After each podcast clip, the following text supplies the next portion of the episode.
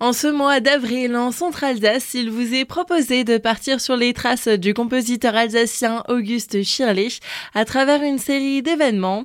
Béatrice Schirler, petite fille de l'artiste, nous en dit plus sur ce projet mené avec les musiciens d'Europe. Ce projet s'appelle De la symphonie au poème symphonique Le Tenchel. Nous allons avoir des manifestations qui se passent à la fois sur le Val d'Argent et à la fois de l'autre côté de la montagne, puisque le Tenchel a deux versants. Donc, euh, ce projet met en valeur les dix tableaux du poème symphonique avec à la fois de la musique, des concerts et des conférences qui ont pour thème les dix tableaux du poème symphonique du compositeur Auguste Il a fait toute sa carrière en Alsace jusqu'à ses 24 ans et après ça, il est parti au Conservatoire de Paris après l'armistice, appelé par Charles-Marie Vidor pour préparer le prix de Rome. À la fin de cette période où il a préparé le prix de Rome, il a eu trois médailles, dont une médaille d'or pour le poème symphonique.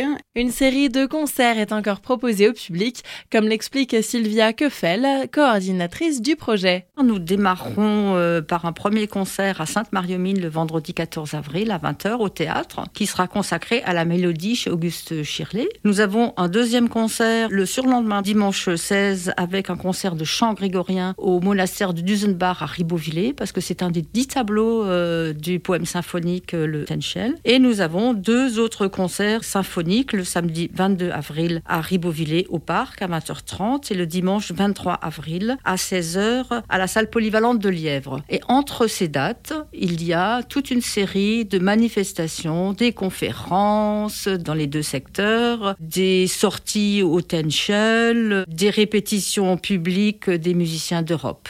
En parallèle de ces manifestations, c'est aussi tout un volet d'action pédagogique qui a été mené. Nous avons eu des actions pédagogiques depuis le mois d'octobre dans le pays de Ribeauvillé et de Sainte-Croix-aux-Mines. Les enfants euh, des écoles qui ont participé euh, vont notamment présenter leurs œuvres le samedi 15 lors de la fête d'ouverture au pays de Ribeauvillé. Et quand je parle d'œuvres, il y a des œuvres musicales, des œuvres poétiques, d'art plastique de trois écoles du secteur euh, qui ont œuvré depuis le mois d'octobre.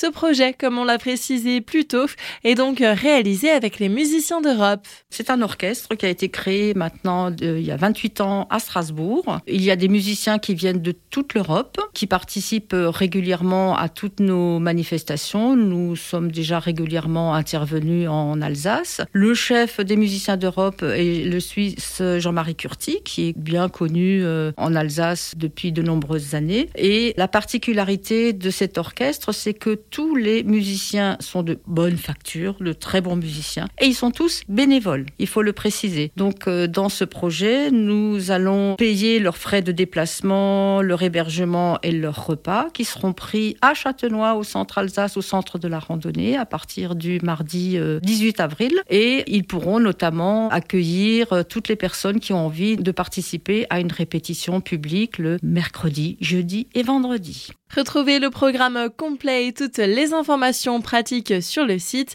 lesmusiciensdeurope.com.